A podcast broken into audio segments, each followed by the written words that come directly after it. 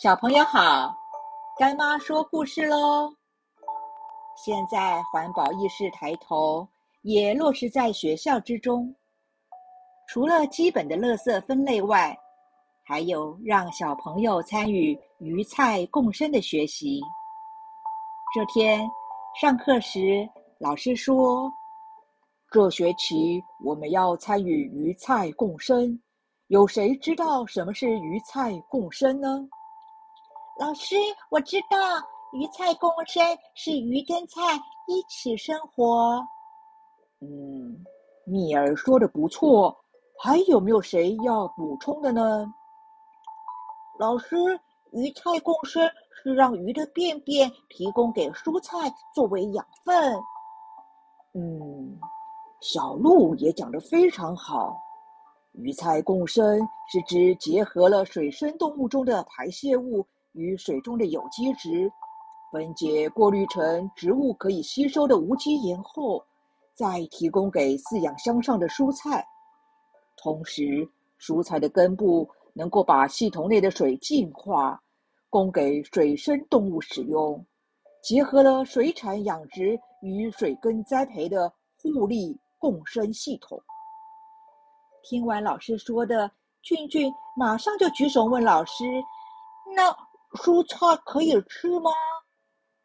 当然可以，而且是有机无毒的蔬菜。现在要选一位小天使来负责照顾鱼菜共生，有没有人自愿担任的呢？小鹿很快的就举手说：“老师，我愿意来照顾鱼菜共生。”因为小鹿的照顾。鱼跟菜都长得很好，只是蔬菜还不能吃。有一天，淘气偷偷的从家里拿了很多的鱼饲料，想给鱼多吃一点，希望这样就能让鱼早点长大，就可以早一点吃到鱼跟蔬菜了。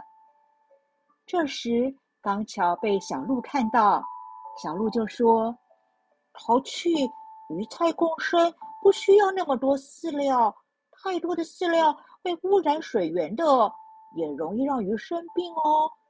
这样就没有办法鱼菜共生了。这就是孔子说的“欲速则不达”，就是说，凡事最好按部就班的执行，否则“欲速则不达”，结果可能就更糟糕哦。就像过马路，不能因为赶时间就闯红灯，那样是非常危险的。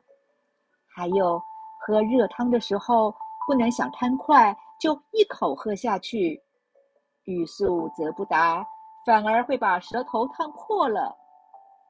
现在干妈问你，有没有欲速则不达的事情可以跟爸爸妈妈分享的呢？接着。是大人的时间。以上是《论语·子路篇》。子曰：“吾欲速，吾见小利；欲速则不达，见小利则大事不成。”生活中欲速则不达的事情真的不胜枚举。发生欲速则不达的情况，往往是因为赶时间或者没耐心。赶时间是因为自己没有提早做准备，没耐心则是不愿意按部就班，只想一蹴可及，而这样往往欲速则不达，揠苗助长之外，结果也不会是大家愿意接受的。万丈高楼平地起，凡事还是要循序渐进，一步一脚印才好。法兰西斯·培根说：“真正迅速的人，并非事情仅仅做得快，而是做得成功而有效的人。”最后，希望大家都脚踏实地、稳扎稳打的走向美好的人生。今天的故事就说到这儿，我们下次见喽。